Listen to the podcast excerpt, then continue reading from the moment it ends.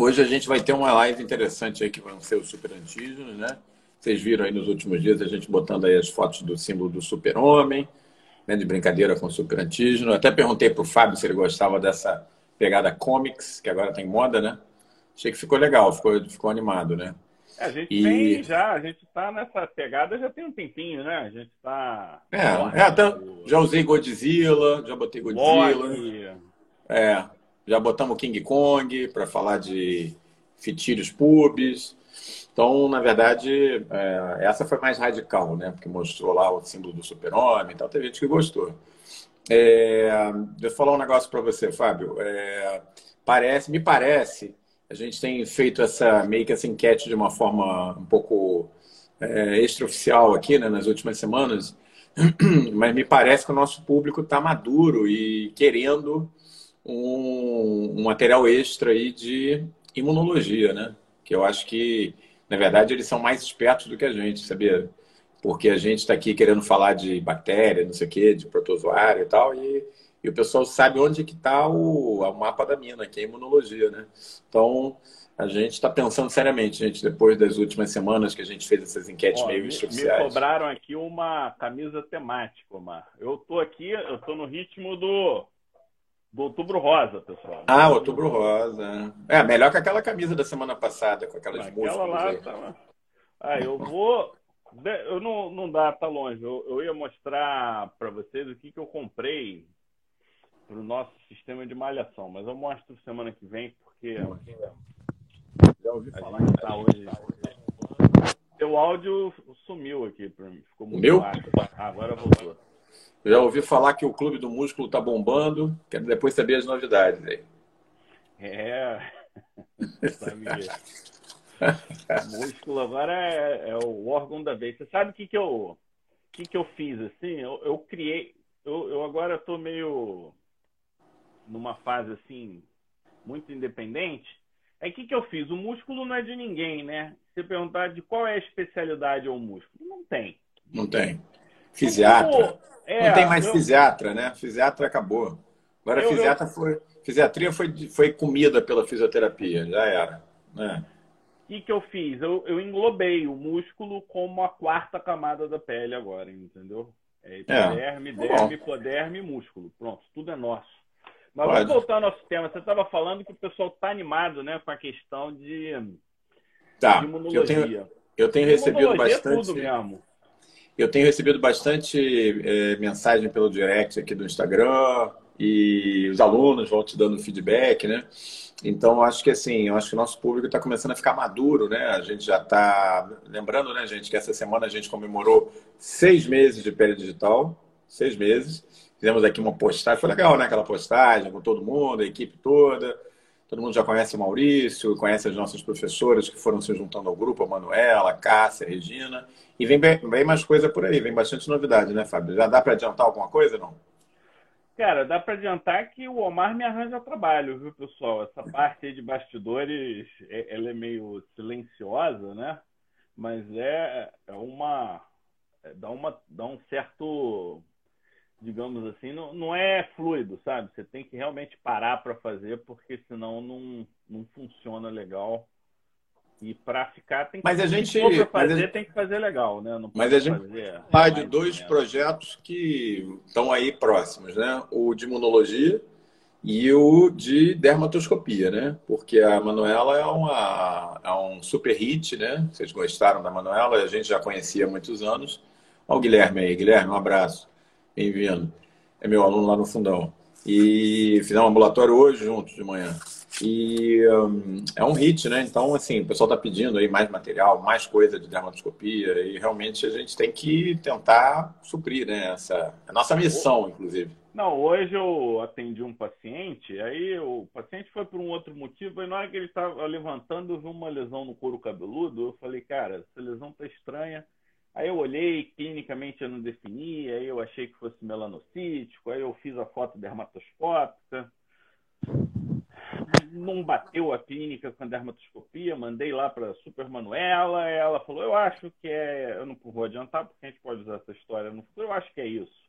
Aí o que eu achei interessante é o seguinte, Mas já vale a biópsia porque tem dissociação clínico-dermatoscópica, ou seja, a tua impressão clínica está diferente da tua impressão dermatoscópica, mas para ter impressão dermatoscópica você tem que saber alguma coisa de dermatoscopia, senão você não vai ter impressão de nada. Ah, é verdade. Às vezes te ajudar e te atrapalha, mas é, como eu faço oncologia no, na, na, nas horas vagas, aí é, é fundamental.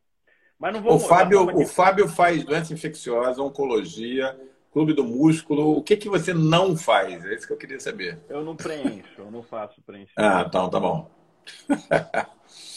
não, o... mas aí, o que, que ele não faz, né? Eu tenho um ambulatório de reumato que me dá essa pegada de mundo. Já mexeu com vasculite, gosta de doença autoimune, é um cara poli preparado. Isso é bom, né? Inquieto. Eu sou inquieto. Inquieto, isso aí. É. Bom, estamos com um público o... bom, né?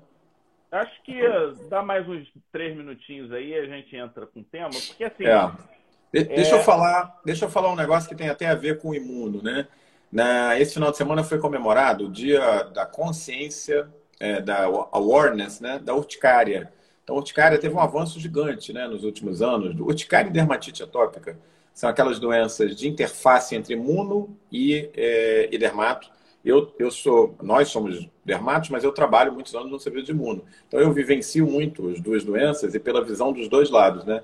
Acho que são as duas doenças que estão aí trafegando nesse meio do caminho que mais se desenvolveram nos últimos quatro ou cinco anos, gente. Então, assim, urticária, muita novidade de terapêutica, de, de diagnóstico, de nomenclatura. É, ninguém mais fala urticária crônica idiopática. Se você ainda está falando urticária crônica idiopática, isso já era, não pode mais falar. Tem novos tratamentos. Acabou de sair o, o Choler 2.0, que é melhor que o Choler. Quem acha que o Choler era novidade, já tem coisa muito melhor. E dermatite atópica está na mesma pegada, né? É assim, não é exagero dizer que dermatite atópica a gente teve nos últimos cinco anos mais do que nos 150 anos passados. Tudo, toda aquela efervescência com psoríase nos anos, na década de, de, de 10, né, de 2010, 2010 para Está acontecendo agora com dermatite atópica. E dermatite atópica está vindo aí um pipeline. Pipeline é o nome que o pessoal dá na, na, indústria farmacêutica, quando você tem uma linha de produção, né? Seria a nossa tradução, seria linha de produção. Então, assim, chegou um super imunobiológico que está mudando tudo, já aprovado até seis anos de idade, desde criança. Aí está chegando um inibidor de JAK no início do ano, que no head-to-head, -head, na comparação, tá pau a pau. Pô, é coisa legal. Oral, né? Na minha opinião, os inibidores de JAK, eles viriam para desbancar finalmente o corticoide, né? Porque corticoide, porra, é um negócio, a gente já falou isso aqui em lives anteriores, né? Desde os anos 50. Então, acho que eu via o, o inibidor de JAK como um, um, novo corticoide. Ele substitui o corticoide com vantagens. Cara, os estudos estão mostrando que ele está batendo imunobiológico no head-to-head, -head, né? entendeu? E aí você tem aí mais o inibidor de prurido chegando, o inibidor de IL-31, você tem aí mais uns dois ou três para IL-4, para dermatite atópica. Então, assim, aí o pessoal que ainda está naquela de TH1, TH2, cara, já tem um monte de TH aí, TH17, TH22, TREG. Então, assim, eu acho que imuno é um must do, né? Temos que fazer, não dá, não tem como a gente continuar falando, inclusive de doença infecciosa, dermatologia raiz, sem imuno, porque não dá. É aquela coisa que faz, tá em tudo, né? Então, hoje é uma primeira pegada, é um primeiro é uma primeira parada nesse caminho aí que a gente vai estar desenvolvendo, que assim não tem como. E a gente vê o, o feedback da, das pessoas conforme a gente começa a falar de mundo, como o pessoal gosta, como o pessoal pede mais, como o pessoal se anima. Então, assim, é, a razão de ser do Pele Digital é suprir os gaps, né? O que todo mundo está precisando. E não adianta a gente ficar falando daquilo que todo mundo fala. Então, é isso, né? Você, essa semana, né, a gente é, desenvolveu, assim, botou no papel aquelas coisas que são de empresa, né? Aquelas em qual é a missão da empresa. E a gente fez uma missão. Vocês, quem tiver aqui na live hoje pode até opinar, ver o que, que vocês acham. A gente colocou a missão do Pele Digital com a seguinte: aproximar quem tem sede de conhecimento médico às fontes de saber. Então essa é a é a missão do, do Pele Digital, é aproximar quem tem algo para falar para quem quer ouvir. Então, é basicamente o seguinte, não tem imposição, não tem absolutamente nada nesse, nessa linha, né? E uma das coisas que a gente também já abordou, eu acho que a gente de vez em quando vai abordar aqui, é a falta de agilidade dos cursos formadores de acompanhar o ritmo, né? Então, eu não estou falando só de currículo de formação de médico, não. Estou falando do currículo dos residentes. Cara, que currículo atrasado, a coisa não, não, não tem ritmo. Aí a prova de título é baseada em livro que foi lançado. Cara, é só ver na Nízia, nenhum livro hoje da Dermato em papel tem na Nízia. Só para. E o Fitzpatrick é de 2019. Ou seja, é. não dá, não dá, não, não tem como. É. Se você quer ser up to date, você precisa, lógico, da estrutura da base, os livros clássicos, eles são insubstituíveis, mas de longe eles não são suficientes, né? Nem, nem próximo de serem suficientes. É, o pessoal aí, o Fábio, o pessoal aí tá muita gente pedindo coisa de dermatite atópica e tal. A gente vai trazer esse material dentro da estrutura de imuno. Eu tenho, é, eu tenho um grupo de, de, Instagram, de, de Instagram, de Telegram que eu criei é, só para discutir dermatite atópica, é, porque é uma coisa com que eu trabalho muito, né?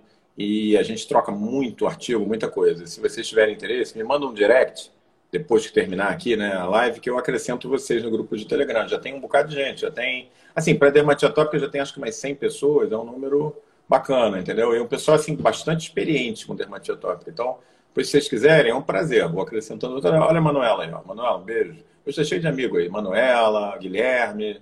Isso aí, muito bom ver vocês todos, né?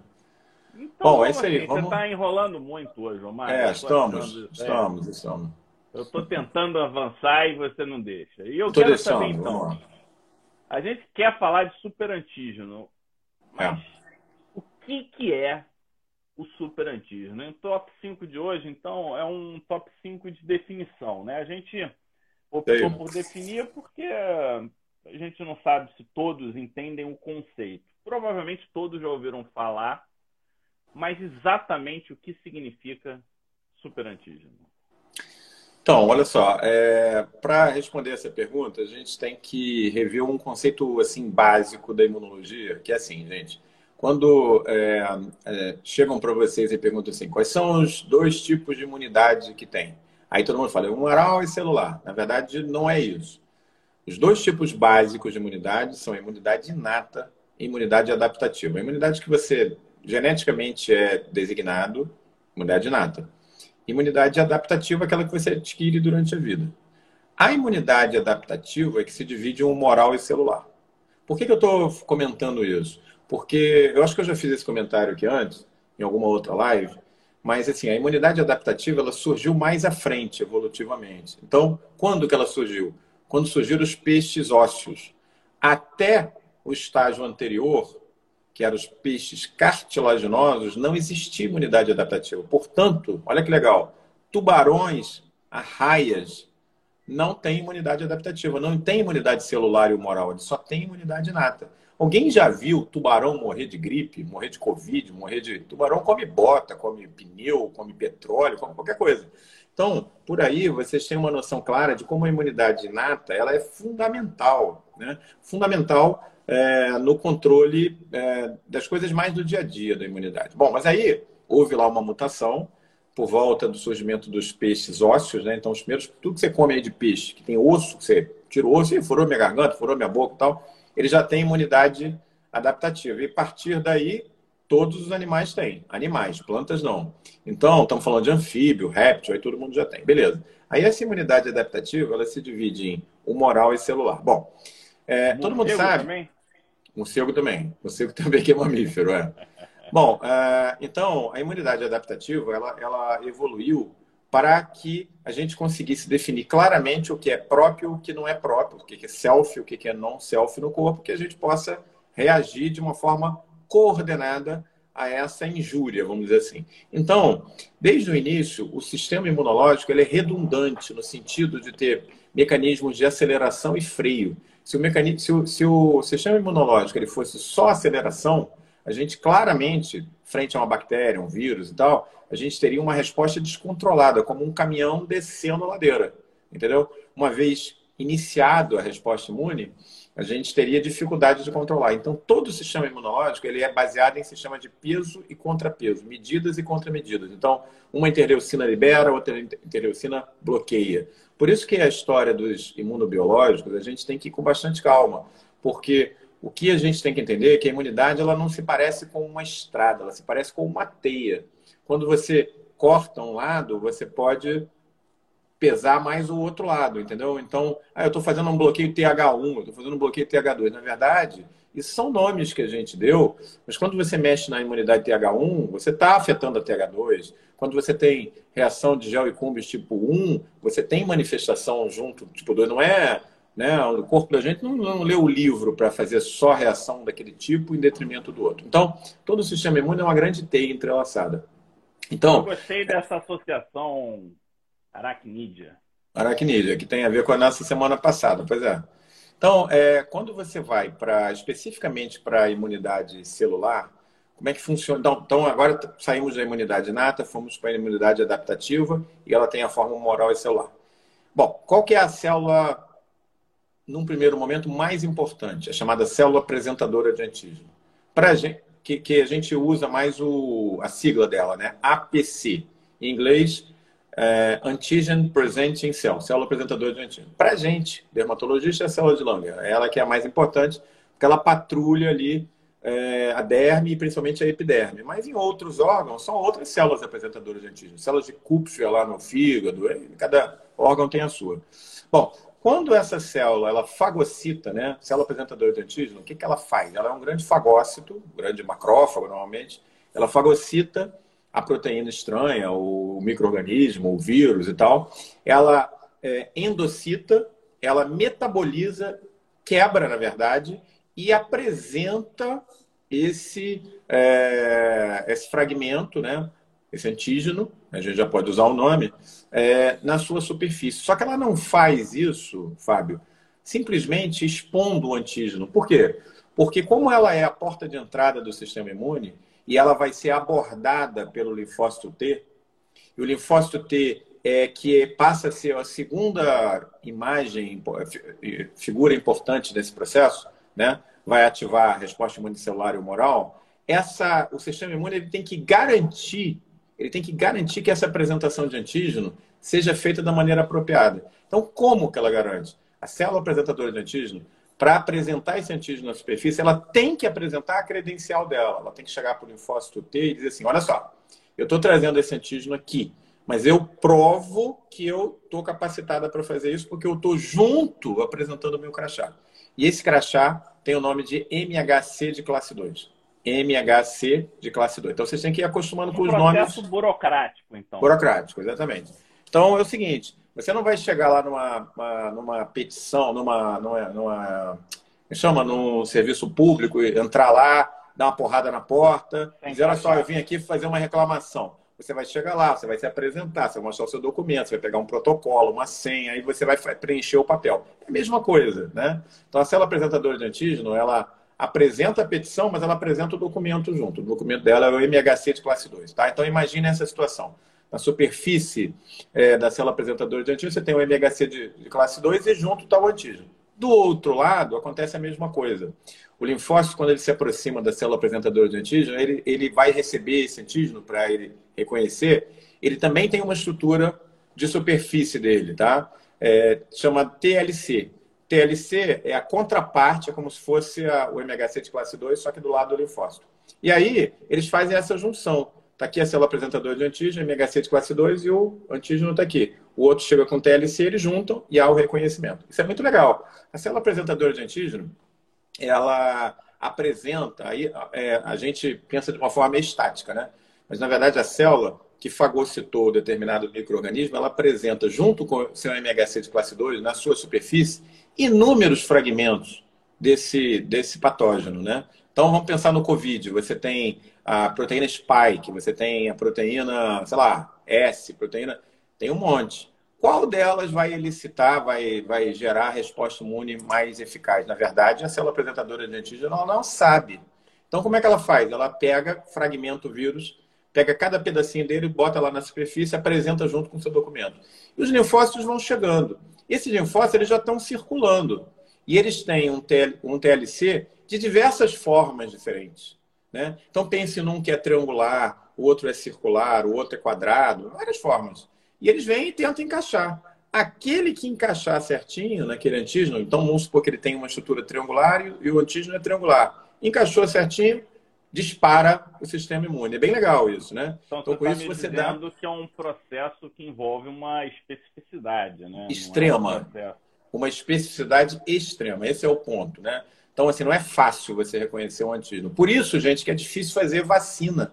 Porque vacina é quase que uma procura de uma agulha no palheiro. Você tem que achar a proteína certa que é imunogênica, que não gera muita reação, que faz anticorpo neutralizante. Qual daqueles inúmeras proteínas que o vírus produz é a certa, é a combinação ideal? Né? Bom, aí quando isso acontece, muito específico, muito direcionado e controlado, você tem a migração desse linfócito lá para o linfonodo regional, ele vai fazer a expansão clonal e aí começa a resposta imune celular que é a gente só conhece. lembrar que ainda tem, ainda tem um segundo fator, né? Tipo CD4, por exemplo. Se ele não tiver na jogada, ele, você não consegue ativar o linfócito. Ou seja, Sim, da, exatamente. Exatamente. Você tem uma ligação principal, você tem que ter uma segunda chave para poder a coisa acontecer. E Exatamente. um dos motivos do HIV é, influenciar tanto a resposta linfocitária do. Então, o que que, o que, então vocês já viram, né? Toda essa comparação que eu fiz, né? Eu expliquei direitinho os nomes e tal para a gente já ir acostumando o ouvido. É como você pegar uma chave muito bem desenhada, chegar lá naquele carro, aquela chave é para aquele carro, liga, papapá, e você pode sair com o carro. Agora imagina se chega lá alguém, um garoto, fala assim, cara, eu quero dar uma volta com o carro do meu pai. Eu não tenho a chave, eu não sei onde é que ele escondeu. Sabe o que eu vou fazer? Eu vou meter aqui, aqui embaixo, vou cortar esse fio vou fazer uma ligação direta. Pá! Faz a ligação direta, o carro pega, ele sai, ele bate no primeiro poste, ele causa um engarrafamento monumental. Isso é o superantígeno. O que é o superantígeno, Fábio? É a ligação direta. É um antígeno que, por características próprias dele, a gente vai falar um pouco quais são essas características, ele independe dessa apresentação tão amarradinha do MHC de classe 2 de um lado, do TLC do outro, do encaixe perfeito. Ele bypassa isso. E quando ele bypassa isso, é um desastre total. Por quê? Porque, como a gente estava falando antes, a apresentação de antígeno é um processo muito específico. Então, quando você chega aquele montão de linfócito ali para ser ativado, só vai ser ativado aquele que encaixa certinho. Então, qual é o percentual de linfócitos circulantes que são é, realmente ativados para uma futura expansão clonal? é, do total de linfócitos que estão ali na, na epiderme, principalmente na derme. 0,001%. E quantos por cento deles são ativados na ligação direta? 30%. Então é uma loucura. Cada um deles fazendo a sua expansão clonal. O que, que você vai ter algumas horas depois? Um banzé, uma confusão louca, esses linfócitos todos proliferando de forma caótica, liberando as mais diversas interleucinas, e na prática foi uma ligação direta. Né? O organismo perde a capacidade de contramedida, ele não consegue frear a reação imune. E aí você começa a ser é, refém daquele garoto que pegou o carro, fez uma ligação direta, saiu para uma autoestrada e começou a bater em todo mundo, começou a. Como é que é aquele, aquele game GTA, né? Não tem o GTA? Então é, é como se você pegasse um GTA, um carro e saísse emburacando todo mundo. Ah, a velhinha tá passando, vou acelerar, mata, mata, mata, mata. Você começa a fazer um montão de pontos no GTA. Isso é a reação de superantismo. Eu gostei muito dessa analogia que você fez. E eu gosto de uma segunda analogia do efeito né, dessa ativação, que é como é, é o efeito, não tem aquele, aquele seriado espanhol, Money Heist, como é que é? Uhum. é que, o, que eles usam as máscaras, como é que é o nome? Se o pessoal lembrar. Aí eles roubam o dinheiro, aí estão sendo perseguidos, aí joga, pega e joga dinheiro para todo mundo. Aí, aí é. Solta dinheiro para todo mundo. Caos total. E aí vira uma zona, caos total. Então eles é, é, um, é um sistema de defesa em que a bactéria ela tira a especificidade dela e faz o seguinte: ataca tudo, amigo. Me esquece, ataca tudo, porque eu quero ficar em paz. E aí, é isso aí. É, é, mais ou menos o. Então, acho que deu para vocês entenderem, né? O que é um processo extremamente delicado, pontual, cheio de medidas e contramedidas, vira um. Casa de papel. É, casa de papel. Liga o famoso. O sistema imune faz o famoso ligar o F, né? e aí o bicho pega. Então, isso é o superantismo. Mas, graças a Deus, existe na literatura médica, Fábio, em torno de 25 situações descritas até hoje que você pode caracterizar como superantismo. Não são muitas, não é tão comum assim, tá? É... Então, é, se fala muito do superantismo, mas doenças causadas por superantismo, na verdade, superantismos bem definidos são em torno de 25. A grande maioria bacterianos. Mas olha só que coisa interessante. Existem, existem alguns estudos que separam os superantígenos em dois grupos os superantígenos exógenos, principalmente bacterianos, Staphylo strepto estão ranqueando lá em cima. E os superantígenos endógenos. Como é que é isso? Vírus. Quando você pega um vírus, principalmente o vírus Epstein-Barr, e ele passa. Os vírus da família herpes são vírus que fazem latência na gente, né? O, o herpes faz no gânglio paravertebral, o, o, o herpes 1, o herpes 2, o varicela zoster. E onde que o Epstein-Barr está? Tá, nos, nos linfonodos periféricos, né? nas células linfonodais, é, nos linfócitos ali circulantes. Quando ele prolifera dentro da célula e ele sai da célula, o vírus, ele leva um pedaço da membrana da célula. Então, é, ele tem a capacidade de gerar um, um, Por isso ele é chamado de um superantígeno endógeno. Ô, Mar, sem Fala. querer te quebrar, já estamos na metade do tempo e Pô, a gente não vamos. conseguiu sair do 1. Pois é, mas quando ele começa a falar de imuno, você diz super. Acabou, aula grátis hoje de. É. Mas sabe o que acontece? Imuno é assim, eu, eu, poderia, eu poderia chegar e dizer assim, ó, o superantígeno é um antígeno diferente, que chega e faz a, uma ativação brutal do sistema imune, todo mundo ok, ok, mas assim, vocês não vão entender exatamente a mensagem, né? Então, por isso que eu quis fazer essa analogia. Marcos, já mais de 47 aqui elogios à sua capacidade tá analógica. Tá então vamos, vamos lá. Top de linha. E aí eu queria, você conhece a doença que antigamente era chamada de Child Bed Fever? Não, não, essa não. não. Então eu vou, eu vou, vou falar que você, você conhece a falácia da falsa causa? Não, fala aí pra gente. Você conhece o paradoxo da unanimidade? Também não? Não. então, então, superantígeno talvez esteja relacionado com tudo isso. Né? Em 1843, um pouquinho antes do tempo que você quer chegar, é, tinha uma doença chamada Child Bed Fever, né? que logo depois da mulher é, da, da luz, ela evoluía com uma doença que começava com uma inflamação abdominal, essa inflamação abdominal evoluía com um quadro febril e tinha Toda vez que o Omar entra, meu som abaixa. Vocês vão ter que se acostumar com minha voz mais baixinha mesmo. E por conta dessa febre, 70% de mortalidade.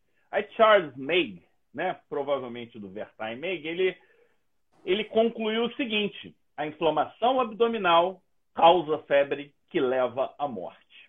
E o nome disso é falácia da falsa causa em que você faz um nexo direto e a gente está vendo isso acontecer com o Covid aqui, né? Direto. As pessoas vão fazendo falácia da falsa causa direto. E aí toda a comunidade médica na época estava com Charles Meig. E esse é o famoso paradoxo da unanimidade, né? Quando você começa a ter unanimidade num nível de incerteza alto, a chance de erro é gigantesca. Porque o, certo é que na incerteza você tenha opiniões diferentes. Então, unanimidade na incerteza é, é o paradoxo da unanimidade. A gente está vendo isso com o Covid, né? As pessoas concordando com coisas sem, sem É, é verdade. E sem, e sem comprovação, né? É um horror. Agora, olha só.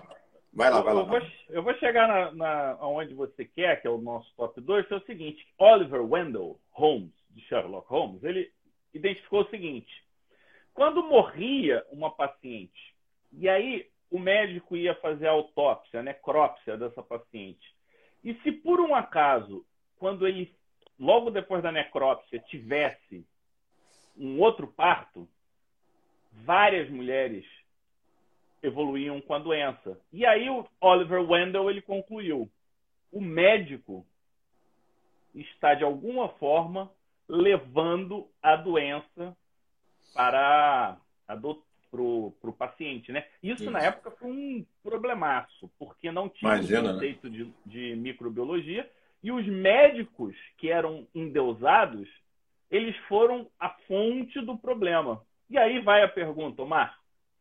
Ignaz Semmelweis, em 1847, ele diminuiu para 1%, 1%. A, a febre, a febre puerperal.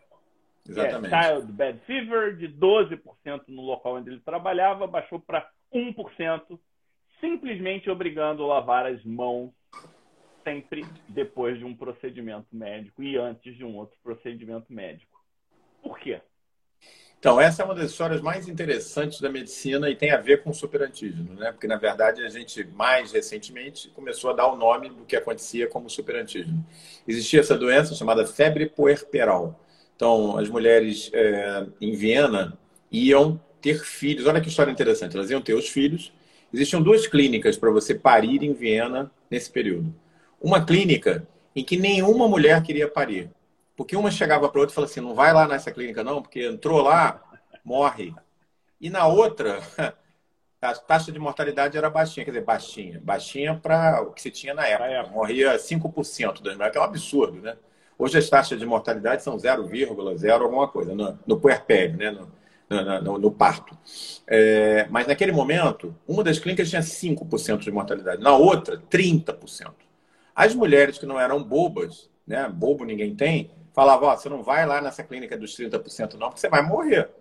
A chance era seis vezes maior. Então os caras ficaram loucos, ninguém conseguia explicar, né? Febre puerperal. Tinha um filho, depois entrava numa febre louca e morria. A maioria morria, 30%. Bom, aí o Samuel Weiss, ele era um cara muito metódico. E ele começou a estudar. Ele falou assim, cara, tem alguma coisa especial que num lugar não deixa as mulheres morrerem e no outro. Então, os relatos dessa época são sensacionais. Por exemplo, ele desconfiou durante um tempo que era o padre. O padre ia mais numa das clínicas do que na outra. Então, o padre está salvando vida, tá, né? Não, não era o padre. Ele mandou o padre parar uma semana e as mulheres continuaram morrendo. Pô, não era o padre. Aí vai, pesquisa, era o miasma, é, a janela tem que ficar aberta, não fica, fecha a janela. Ele levou meses nessa história. Até que ele teve um insight no dia, graças a um professor que se machucou. Ele foi fazer uma dissecção no cadáver, furou a mão e evoluiu para uma necrose na mão e o cara morreu, era grande amigo dele. E ele falou assim: pô, esse cara se machucou fazendo o, a necrópsia e morreu. É, o que tem de diferente nesse local onde morrem 30% das médicos, das mulheres, é que os estudantes de medicina que fazem o parto. E eles sobem para fazer o parto mais à tarde, e de manhã eles fazem necrópsia, eles estudam os cadáveres. E no outro lugar onde morria 5%, não eram os estudantes de medicina que faziam os partos, eram as parteiras que não faziam necrópsia, porque isso não era permitido para elas. E ele teve essa ideia considerada quase que dogmática, né? que os médicos eram a fonte de infecção. E aí eu vou lembrar para vocês como é que era feita a cirurgia, Fábio, em 1650. Era assim, ó. O cirurgião, ele chegava na hora da cirurgia com a roupa normal dele, fraque, ele tirava o chapéu, porque também operar com chapéu era demais. Aí ele dobrava o punho da manga, ele não lavava a mão, né? Porque ele não podia imaginar que estava suja a mão, não se sabia dos micróbios, né? Ele pegava, começava a fazer a cirurgia, é, pegava, botava só um avental em cima, então quando sangrava muito ele passava a mão no avental. A lá açougueiro, né? É, em alguns momentos, quando ele precisava mobilizar um órgão, o útero estava difícil, sabe o que eles faziam? Isso está descrito lá. Ele pegava o, o bisturi e botava no dente. Ele travava o bisturi no dente para não cair, metia a mão lá, pegava o feto, pegava não sei o quê. Bom, resumindo a história, obviamente, pelos conhecimentos de hoje, a gente fica fácil entender por que, as mulheres morriam num e não morriam no outro. Então ele fez o seguinte estudo, ele falou assim, olha só, isso é simples de resolver, tem que lavar a mão, lavar a mão. Levou 5 mil anos para entrar na medicina, foi graças ao Samuel Weiss. E o que, que aconteceu? Em uma semana, quando os médicos começaram a lavar a mão, a taxa de mortalidade caiu de 30% para 2%. Mas você sabe que é, o Samuel Weiss, o pessoal ridicularizou ele e não lavava as mãos, não aceitaram, os, os médicos, como você falou, eram endeusados. E eles abriram a mão de controlar a febre, a febre puerperal, que era um tipo de, é um tipo de lesão de, de, de doença por superantígeno, é, streptocócico ou estafilocócico, que estava na mão das pessoas, dos médicos, né? Eles abriram a mão, levou mais uns 40 ou 50 anos para a coisa realmente se fixar. É, o Samuel Weiss morreu completamente desacreditado, triste, entrou em depressão. O tem uma história Renato muito triste. disse que ele se suicidou. É, tem essa história que ele se suicidou. E aí a história fica mais interessante ainda, porque alguns anos depois, um médico americano chamado Halsted, o pai da cirurgia mundial, esse cara era um grande cirurgião, brilhante cirurgião, operava pra cacete. E o que, que aconteceu com Halsted? Ele resolveu. É, é, ele, ele resolveu, ele começou a experimentar ópio nos pacientes dele, porque os pacientes morriam de dor. E ele experimentou tanto ópio que ele se viciou em ópio e ele ficou drogadão. Ficou drogadão, o nego deu uma detonada nele, ele ficou sem opção, não podia operar em lugar nenhum. Nessa se fundou a Mayo Clinic nos Estados Unidos. E o cara que fundou a Mayo Clinic era muito amigo dele, do Halstead. Falou assim, cara, você é um médico brilhante, você não pode ficar dessa maneira, na sarjeta, não sei o quê. Eu vou te dar uma oportunidade. Você vai vir aqui, mas é o seguinte, o menor sinal de que você está se drogando, você está fora. Você vai rapar aqui no dia seguinte. Bom, aí ele entrou e ele falou assim, cara, eu tenho que virar o jogo aqui, porque ele estava lascado, todo mundo criticando ele. Também por causa das infecções, né? Que nada mais era do que superantígenos. Então, é, o que, que ele fez? Ele teve uma ideia brilhante. Ele falou assim, cara, esse trabalho do Samuel Wise é muito legal, mas ficar passando esses produtos é complicado. É, eu tenho que é, arranjar um jeito de isolar é, a minha mão. Como é que eu vou fazer isso? Aí ele começou a usar ácido fênico e tal. Nessa, entrou uma enfermeira para trabalhar na equipe dele, que dizem que era linda, maravilhosa. O cara ficou maluco com a enfermeira. Ficou de olho comprido nela. É, ficou de olho comprido nela. O que, que aconteceu? A enfermeira também estava dando um mole para ele. Isso está bem relatado na história da medicina. E a enfermeira, obviamente, com aquela mão delicada e tal, bonitinha, ela começou a usar o ácido fênico e deu o quê? Dermatite de contato. Dermatite de contato, ela chegou para o House e ele falou assim, House, olha só, eu estou indo embora da meio clínica, porque eu não tenho condição de trabalhar contigo com a mão dessa maneira. E ele, completamente apaixonado por ela, falou: eu tenho que dar um jeito. Qual foi o jeito que ele inventou? A luva de látex. Ele procurou o Goodyear, que dá nome ao pneu Goodyear, desenvolveu a luva de látex não porque ele quisesse, achasse que ia diminuir as mortes, mas para proteger as mãos da enfermeira que ele estava gamado. Depois ele casou com essa enfermeira, e, obviamente, que ele voltou a usar ópio pra caceta, ficou viciado até o final da vida. Mas aí ele já era o Halsted, o Halsted, ninguém mexia mais com ele. Então, ele é o pai da cirurgia americana. O Halsted tem uma história super enrolada, né? Usou drogas a vida inteira. Desenvolveu. A grande, a grande intervenção que ele fez foi a luva de látex. Não foi pela razão certa, não foi para diminuir a infecção, foi para proteger a mão da, da amante dele. Mas o fato é que nós temos esse grande kit hoje de lavar a mão e usar a luva, graças a Samuel Weiss e Halstead. E a base disso tudo nada mais é do que o superantígeno. Então, o amor, o pessoal está botando aí por amor, o amor salva vidas e salva há 200 anos. Entendeu? É, é boa essa história. Né? É, o principal fator que diminuiu a infecção pós-cirúrgica, o amor, né, Omar? O amor, exatamente. A luva de látex, ela. Eu brinquei, eu fiz é, um vídeo sobre isso. Dizendo, amor dizendo que o látex ele serve para camisinha e para luva, mas na verdade, no fundo, o amor está nas duas coisas, né? Essa é a história da luva de látex. Do amor nasceu a biossegurança. Então, é isso aí. aqui a gente vai pegando as ideias. Então, assim, o top 1, o top 5, né? Subindo, a gente lembrou como é a apresentação de antígeno tradicional e como funciona o superantígeno. No top 4, a gente teve um mix de história, de conceito de falácia, de falsa causa, de paradoxos de unanimidade, do amor. E agora eu quero saber o seguinte: foi só em 1879 que a gente descobriu o Streptococcus beta hemolítico, causador desse quadro né, da febre puerperal ou childbed fever. Ou seja, o nome da doença era febre, né? A gente, qual é o nome da doença? Febre, febre. puerperal.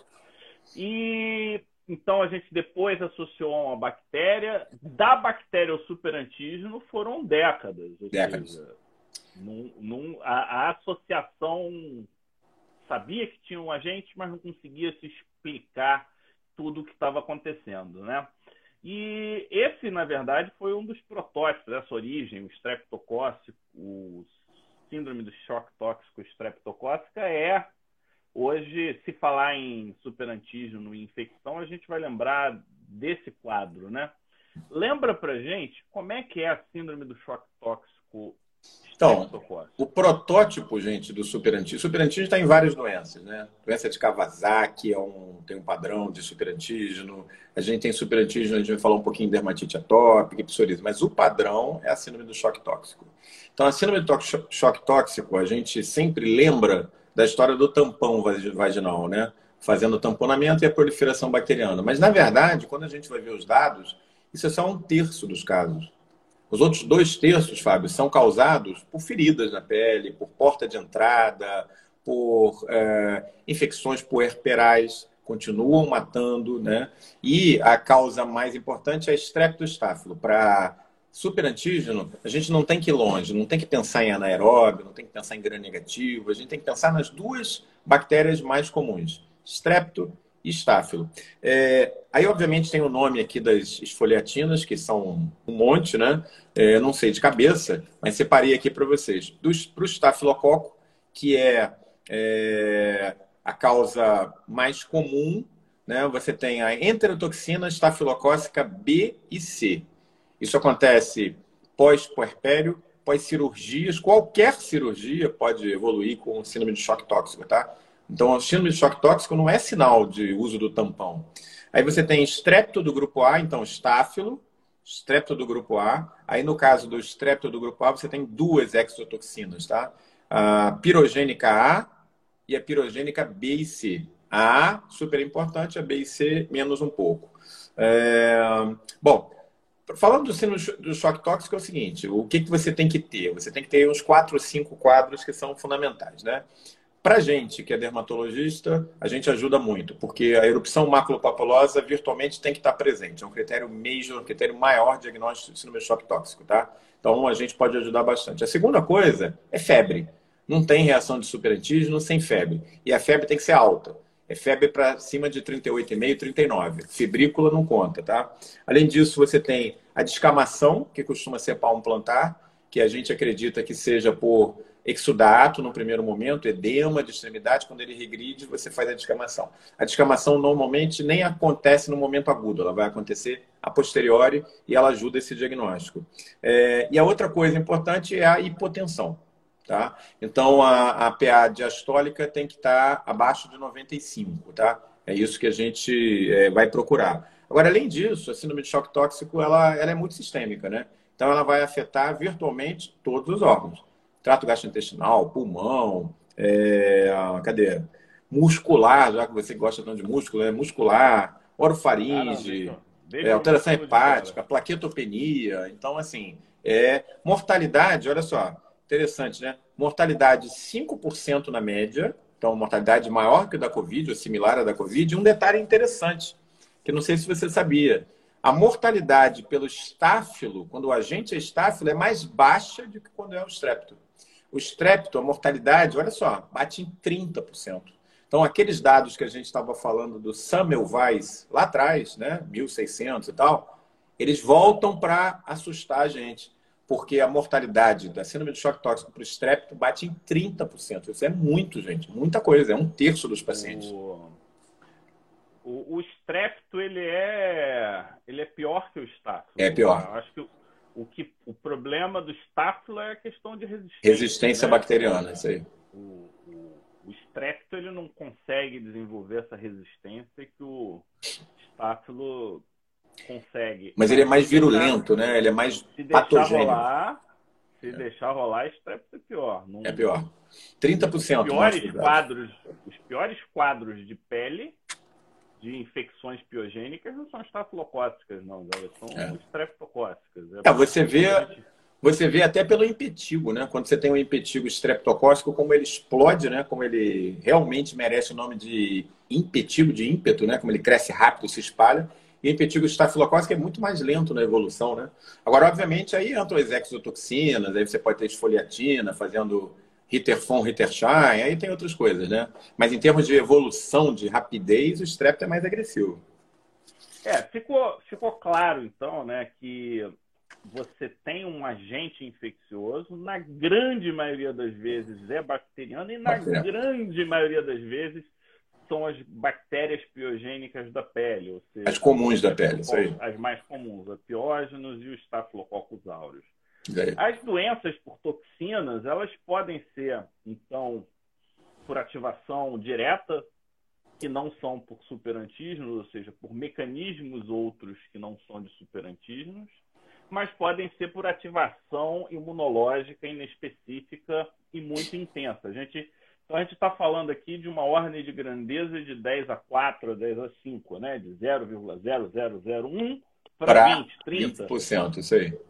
Então, a ordem de grandeza é brutal, é uma coisa surreal.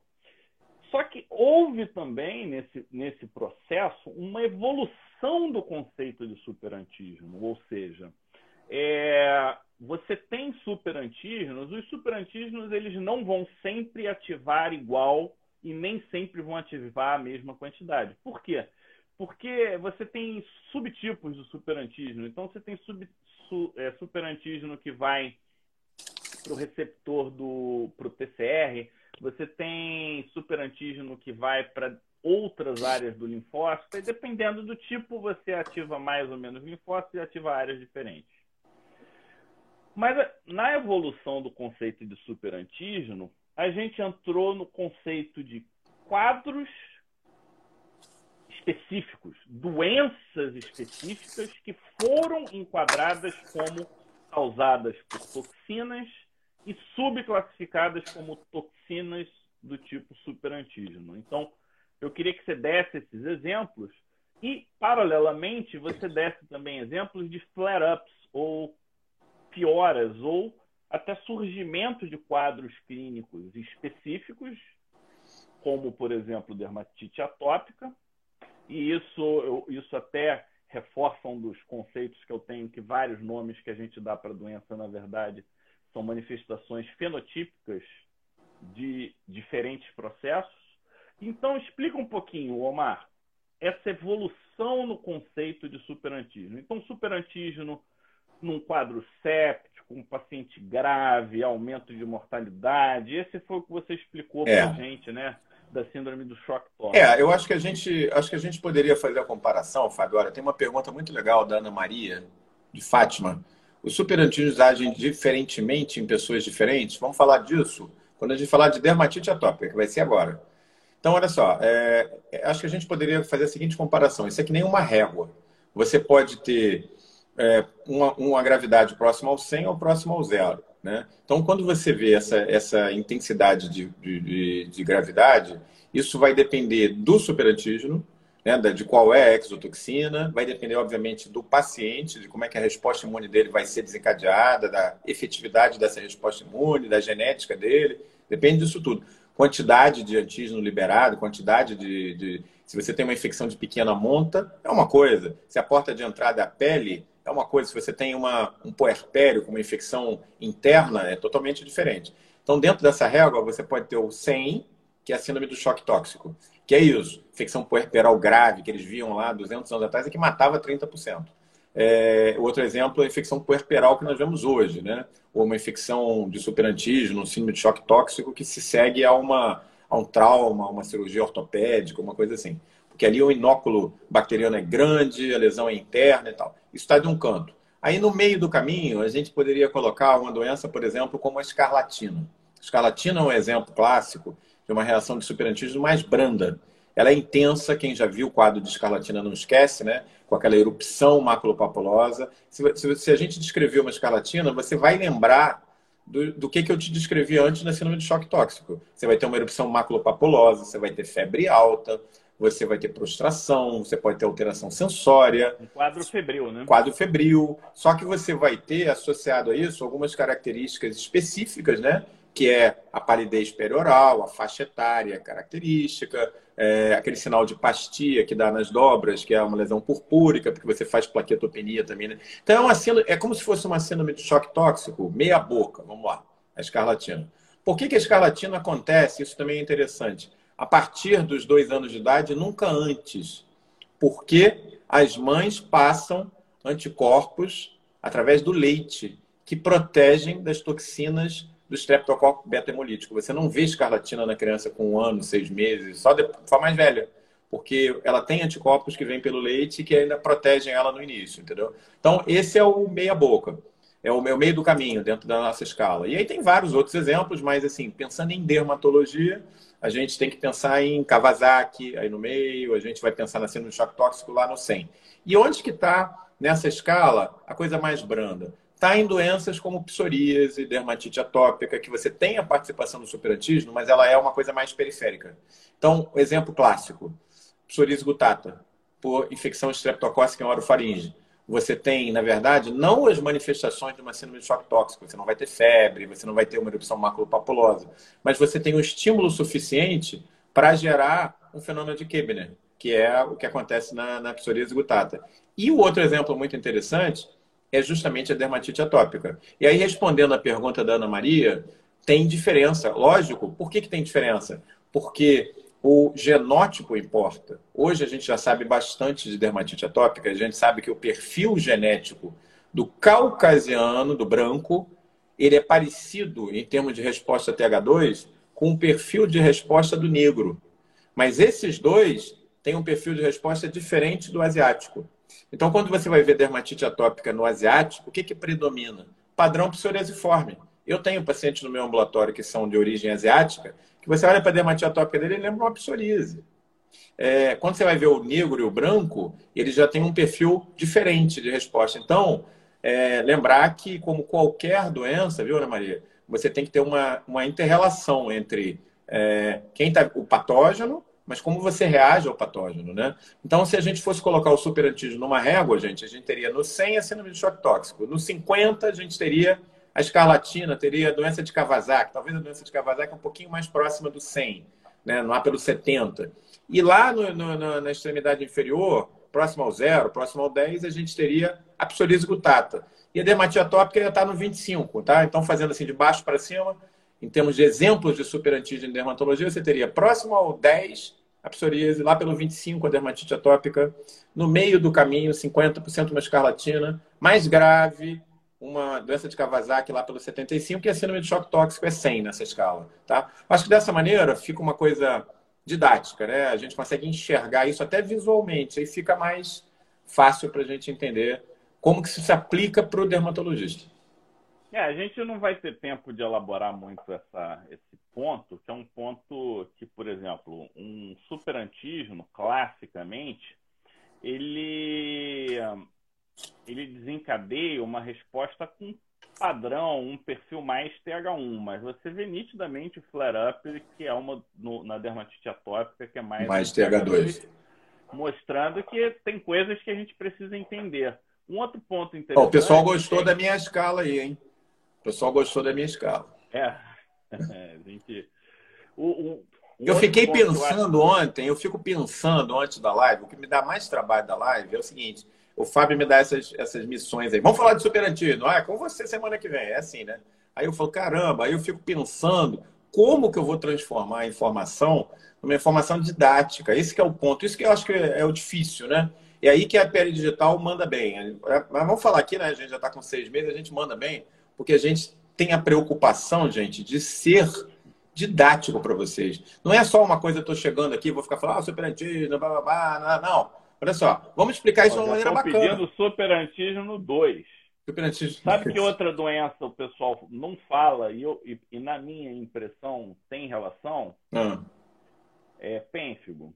Então, os meus pacientes de Pode pênfigo, ser. eles chegam pior. Muitas vezes você faz lá, você faz banho de clorexidina, às vezes você até trata a infecção secundária. Cara, e tem uma melhora absurda absurda. Eu vou te falar um negócio. É, os meus residentes lá, quando chega um pênfigo sexta-feira, eu falo com eles sempre isso. Eu falo assim, ó, gente, prenda uma coisa.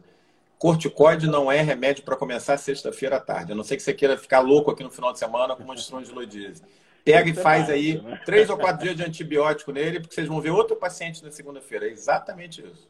É exatamente isso. E ninguém não. fala disso. Eu não é vejo, verdade. pelo menos, uma É verdade. No senso comum, isso não está sendo discutido. Agora a gente tem cinco minutinhos. Vamos lá. Você acabou de me dizer o seguinte: eu quero ativar os meus linfócitos em situações específicas, porque eles podem vir a ser positivos. A gente sabe que se exagerado é ruim, mas tem hora que a gente precisa deles. É.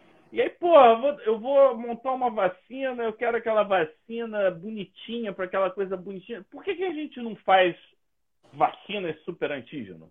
Por que, que eu não pego, por exemplo, uma vacina e. Tá fraco? Vamos botar todo mundo para trabalhar aqui nessa porqueira e vamos lá. Linfócito, rala, vamos trabalhar. Por que, que a gente não faz isso? Ou é, a gente faz isso? Como é que é isso? Então, essa é uma ótima pergunta. O Fábio é um cara conectado, já deu o próximo passo, né? De onde isso pode chegar. A medicina, gente, ela avança no momento em que a gente pega o que é mal e transforma em bom. Pensem no Botox, o que, que ele era originalmente. Porra, toxina, podre, né? toxina mais mortal na Terra. Fábio, a mais mortal na Terra é a toxina botulínica. Ainda tem, tá? De vez em quando tem. chega caso aqui. Exatamente. Eu tava. Lata do interior. Eu tava lendo como mel, é que é a. Mel em criança. É, eu, eu tava lendo a produção fabril da toxina botulínica, um negócio de louco, né? Que é um segredo é, controlado a 20 mil chaves e tal. E os caras fazem uma, uma, uma diluição da toxina botulínica original é, que eles comparam quase a, a uma diluição homeopática para gerar o botox, o disporo e tal. Então é uma loucura isso, né? Então o laboratório, a, a, o grande negócio dele é saber fazer essa diluição. Olha que loucura. Isso é guardado a sete chaves. É que nem a fórmula da Coca-Cola, que ninguém sabe qual é. Entendeu? É assim que se faz. É numa cidadezinha lá em Dublin, o negócio é, é bacana. A gente pode falar disso aí no outro dia. Então, o que está todo mundo de olho, é o nosso top 1 de hoje? De pegar como funciona esse mecanismo de superativação do superantígeno e transformar isso numa super vacina. Então, tem gente trabalhando nisso no Covid, tem gente que acha que no momento em que a gente conseguir é, gerar um antígeno, a nossa vacina, né?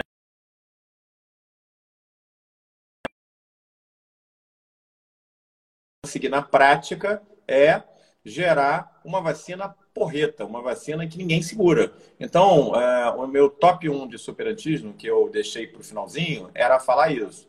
Quando aquilo que não te mata, te fortalece. É isso. Perspectivas de vacinas usando a tecnologia de superantígeno. Falta quanto aí para gente? Falta quanto? Tem, acho que dois, Ainda não apareceu um minuto, não. ah, então beleza. Então, olha só, gente, eu acho que vocês gostaram, né? Que bom. Obrigado, Alessandro. Alessandra é da tua terra, é de Manaus, foi minha aluna há muitos anos atrás. Alessandra Biz Nicolau, um beijo para você.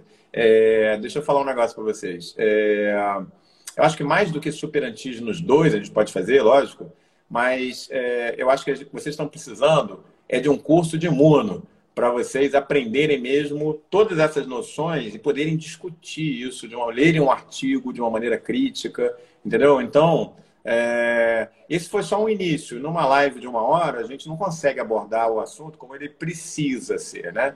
Isso é um assunto complexo, super antigo, um negócio que foi descrito nos anos 80, tá? Samuel Weiss é de 1600 e pouco, levou 200 anos para chegar à ideia do superantígeno. Então, assim, a gente precisa organizar um bom curso de imuno voltado para dermatologia, que eu acho que vocês vão aproveitar muito. Vai ser legal para o pessoal da alergia, vai ser legal para os pediatras. Eu acho que hoje imuno é, é a chave fundamental para você entender a medicina. Entendeu? Hoje, Omar, o, o teu brilho aí falou que até destacou o cabelo prateado, os olhos verdes. É, então... tô não tem mais cabelo preto. Não tem mais cabelo preto. Ficou tudo, ficou tudo branco. É isso aí, pessoal. A gente. Gostaram, tá né? Que bom. No... Imuno é rápido, imuno é dinâmico, mas existem conceitos que a gente pode simplesmente incorporar no, na nossa rotina. É, dá uma flexibilidade terapêutica, né, Omar? Você consegue ter um, uma certa adaptabilidade em como agir, quando agir. Isso é, é bastante interessante. E a pegada de imuno está pegando. É, semana que vem eu ia falar de interferência imunológica, mas de repente a gente, eu vou pedir liberação porque é aniversário da doutora Valesca. A gente é semana que vem? chamar Manuela, é, dia 13.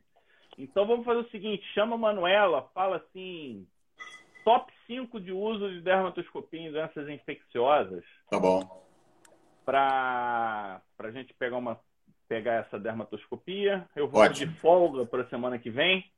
E obrigado, pessoal. Muito legal ter gente na live, terça-feira, no meio da rotina. É, chegamos em quase 100 pessoas, então imuno e pele digital está na área. Tá na como área. diz o Omar, vestindo médico para o futuro. Então, é até a próxima, até semana que vem. Um abraço a todos. Se cuida, pessoal. Um beijão.